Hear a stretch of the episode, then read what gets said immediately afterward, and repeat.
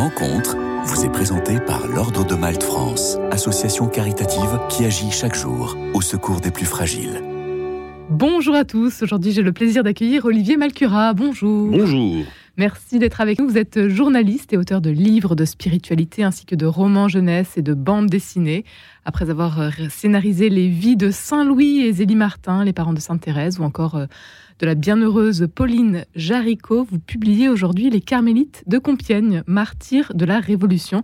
C'est paru aux éditions Plein Vent, une bande dessinée qui euh, retrace le dessin tragique et exemplaire des Sœurs de Compiègne sous la terreur. Pourquoi s'intéresser à elles parce que c'est une, euh, c'est une amie, euh, une amie de longue date de ma femme, qui euh, est une descendante d'une des carmélites de Compiègne, qui était une de ses arrière-arrière-grand-tantes. Il y a à peu près huit générations qui nous séparent des, des carmélites. Et elle savait qu'on faisait de la bande dessinée, et elle s'est réveillée un matin avec la certitude qu'on devait faire une bande dessinée sur les carmélites de Compiègne. Euh, elle nous l'a proposé, et puis oui, le sujet nous intéressait, mais on ne connaissait pas plus que ça les Carmélites de Compiègne. On connaissait surtout par. Euh, bon, il y a eu deux œuvres euh, majeures. Hein. L'œuvre de Bernanos et puis celle de, celle de Poulenc. Et on a commencé à s'intéresser, et puis elle nous dit je, vais, je vais vous donner les, informations, je vais vous donner des sources, je vais, je vais vous aider, il faut que ça, voilà, et puis on l'a on proposé à notre euh, éditeur qui, euh, qui tout de suite nous a dit euh, on y va. Alors comment est-ce que vous plongez justement dans leur histoire? Vous parlez d'archives Oui, alors ben, on, a finalement assez peu de, documentation sur, sur le, le, quotidien des carmélites de Compiègne à l'époque.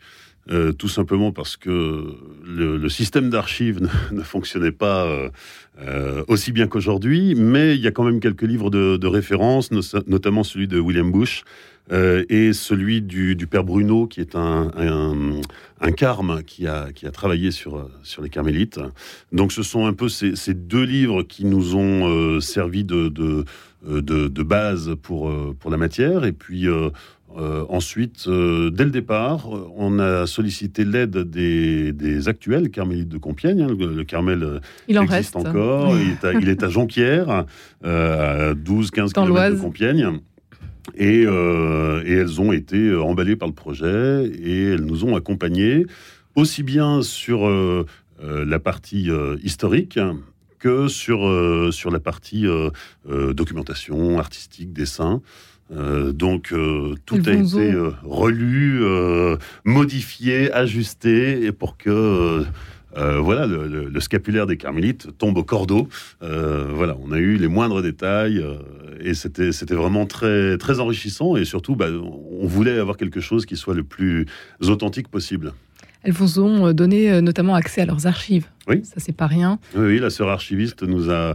Alors, c'était assez curieux comme expérience parce qu'on s'était jamais rencontrés, on se connaissait pas. Ça s'est fait euh, d'abord par mail et puis rapidement par téléphone. Et je pense que pendant toute la.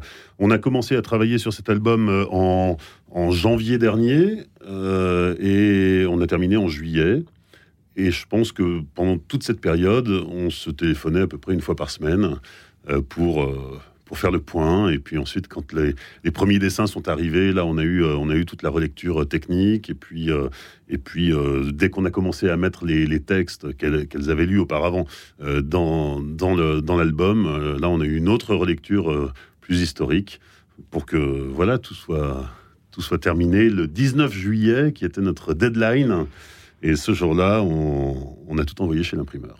L'ouvrage est paru aujourd'hui et les sœurs? Qu'est-ce qu'elles en pensent? Elles sont ah bah, contentes? Les, sœurs, jubilent Non, non, les sœurs sont ravies. Euh, on a eu l'occasion de se rencontrer au mois de, septembre. Euh, j'ai fait un saut à Compiègne parce qu'il y avait une, une, grande, une grande, comment on dit, euh, fête de, rentrée paroissiale. Et euh, donc ça, c'était le dimanche 24 septembre. Et la veille, euh, j'ai eu l'occasion d'aller à la messe euh, au Carmel de Compiègne, de, déjeuner sur place et puis de, rencontrer notamment la sœur. Mais alors, elle veut pas qu'on dise son nom, mais la sœur qui nous a qui nous a aidé, qui est la sœur archiviste. et, j'ai pu visiter la crypte et puis le, petit musée où sont conservées différentes choses relatives aux carmélites. Les Carmélites de Compiègne, martyrs de la Révolution, c'est votre euh, dernière euh, bande dessinée, Olivier euh, Malcura. Une bande dessinée dans laquelle on peut suivre le cheminement de ces 16 Carmélites de la Révolution à leur mort sur l'échafaudage. Quelle est l'histoire de ces, de ces sœurs?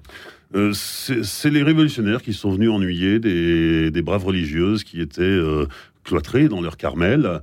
et évidemment, ben, la Révolution a interdit tout ça on n'avait plus le droit de prononcer ses voeux. Puis un beau jour, elles ont été expulsées du Carmel euh, parce que les, euh, les révolutionnaires étaient convaincus qu'elles étaient endoctrinées et que, et que forcément elles n'étaient pas euh, enfermées dans ces murs de leur plein gré.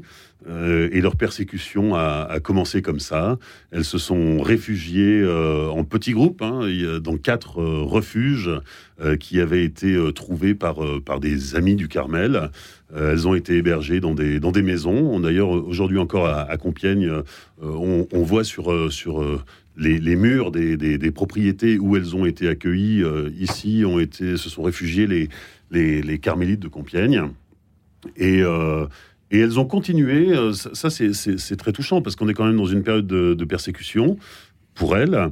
elles ont continué dès le départ à vivre leur, vie de carmélite euh, à prier les offices, à se retrouver. Alors elles étaient trois ou quatre euh, par maison, hein, euh, à se retrouver pour, pour prier ensemble dans, des oratoires de, fortune. Hein.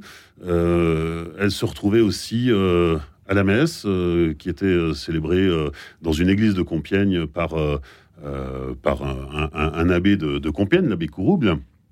Et voilà, la, vie communautaire continuait. Euh, sans l'habit, puisqu'elles n'avaient plus le droit de, porter leur euh, habit religieux. Euh, donc elles étaient, elles étaient en civil, mais là pareil, hein, ce, sont des, ce sont des bienfaiteurs, des, amis du Carmel qui les avaient aidés à se, à se vêtir, mais elles avaient simplement une tenue chacune, une tenue civile chacune, jusqu'au jour de leur, de leur arrestation, où elles sont arrêtées alors qu'elles étaient en train de laver le linge. et donc puisqu'il fallait laver le linge, elles avaient remis leur, euh, leur habit religieux, euh, le temps de, que le linge sèche. Et, c'est pour ça qu'elles vont euh, être arrêtées en habit religieux et ensuite emmenées à l'échafaud en portant cet habit religieux. En portant cet habit religieux et en chantant. Et on retient d'elle aussi. Oui, bien sûr. Alors, bon, encore une fois, on n'était pas sur place, mais il se raconte que euh, leur chemin jusqu'à l'échafaud a été un, moment d'intense euh, silence. Euh, il y avait une foule nombreuse, mais le silence régnait. Alors, moi, ça m'a toujours fait penser à, à cette, ce, passage de l'Évangile qui dit comme un agneau, comme un abattoir, il n'ouvre pas la bouche. Alors là, on parle de Jésus hein, dans l'Évangile, mais là, c'est un peu pareil. Les, gens sont bouche bée face à, ces, innocentes qu'on mène à l'abattoir. Qu'est-ce qui vous touche, euh, vous personnellement, dans cette histoire? Beaucoup de, choses, beaucoup de choses. D'abord, elle reste très humaine. Hein. Euh, euh, certaines ont essayé de se défausser, hein. notamment Sœur Charlotte, qui est une des, une des sœurs les plus, les plus âgées, qui, qui va fuir devant ce. lorsqu'elle prend conscience de, de, ce qui les attend. puis finalement, elle va revenir en s'excusant, en demandant pardon à sa, à sa, à sa prière, Mère Thérèse de Saint-Augustin. Et, et en fait, ce qu'il faut retenir de, ce retournement de situation, c'est que euh, voilà, cette religieuse, cette religieuse avait, avait une vie donnée, et même si elle a eu peur, et qui n'aurait pas eu peur dans de telles circonstances, eh ben, elle, réalise que sa vie est déjà donnée et que peu importe l'issue, euh, elle ne s'appartient plus. En préface de cette bande dessinée, euh, vous citez le pape François. La mémoire des saints nous conduit à lever les yeux vers le ciel, non pas pour oublier les réalités de la terre, mais pour les affronter avec plus de courage et d'espérance. Oui, alors c'est pas nous hein, qui avons préfacé, ce sont les, ce sont les carmélites. Euh, euh, elles nous ont accompagnés. On, voulait vraiment les associer à ce, à ce projet-là. elles sont suffisamment discrètes pour pour pas vouloir signer de leur de leur nom propre. donc elles, ont signé en communauté cette, euh, cette, euh, cette préface. Euh, et effectivement, oui, bah oui, oui, le, pape François nous, nous, appelle, nous invite à, regarder ces, figures qui nous ont précédés, parce que aujourd'hui, peut-être que la persécution continue. Vous avez dédicacé votre livre aux chrétiens persécutés à cause de leur foi, justement, aujourd'hui, à vos enfants également? Oui, alors bah, nos enfants, j'allais dire, c'est un peu, un peu systématique parce que euh, bah, on, s'est engagé à les élever dans la foi, donc euh, forcément, euh, quand, on quand on travaille pour eux, ce sont nos premiers lecteurs. Et d'ailleurs, notre notre aîné, qui a aujourd'hui 16 ans, a pu lire l'album il y a quelques jours. Euh, elle a lu ça tard le soir et alors moi j'étais pas à la maison mais euh, mon épouse m'a envoyé un message pour me dire euh, Juliette vient de descendre à 23 h pour me dire qu'elle avait lu la BD d'un trait et qu'elle avait trouvé ça formidable. Ça vaut ce que ça vaut mais ça fait toujours plaisir. Le format de bande dessinée justement. Bah, c'est un format que vous aimez tout particulièrement? Oui, alors oui. Oui, oui, moi j'aime beaucoup la BD. Pour son accessibilité justement aux jeunes? Exactement, pour, pour sa, euh, oui, sa simplicité d'accès, euh, c'est de la vulgarisation, c'est-à-dire que euh, on ne prétend pas tout dire sur les carmites de Compiègne, c'est pas le pas le sujet, mais par contre c'est une, une première approche. Et ensuite, si on veut creuser, il y a d'autres ouvrages beaucoup plus fouillés, scientifiques, qui permettront d'approfondir le sujet. Olivier Malcura, vous êtes l'auteur de nombreux livres sur les saints. Qu'est-ce qui vous anime, vous, justement, en tant qu'auteur?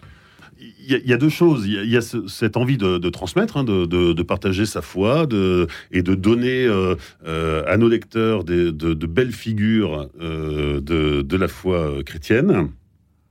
Et puis, il y a aussi la, passion pour la, bande dessinée. Hein. moi, c'est vrai que c'est un, peu mon, média de, prédilection, parce que, contre toute apparence, je ne suis pas un gros lecteur, mais par contre, je, je me régale volontiers de, quelques bonnes BD. Une histoire à découvrir euh, donc euh, avec cette nouvelle BD, Les Carmélites de Compiègne, martyrs de la Révolution. C'est paru aux éditions Plein Vent. Un grand merci, Olivier Malcura, d'avoir été avec nous aujourd'hui. Rencontre vous a été présentée par l'Ordre de Malte France, association caritative qui agit chaque jour au secours des plus fragiles.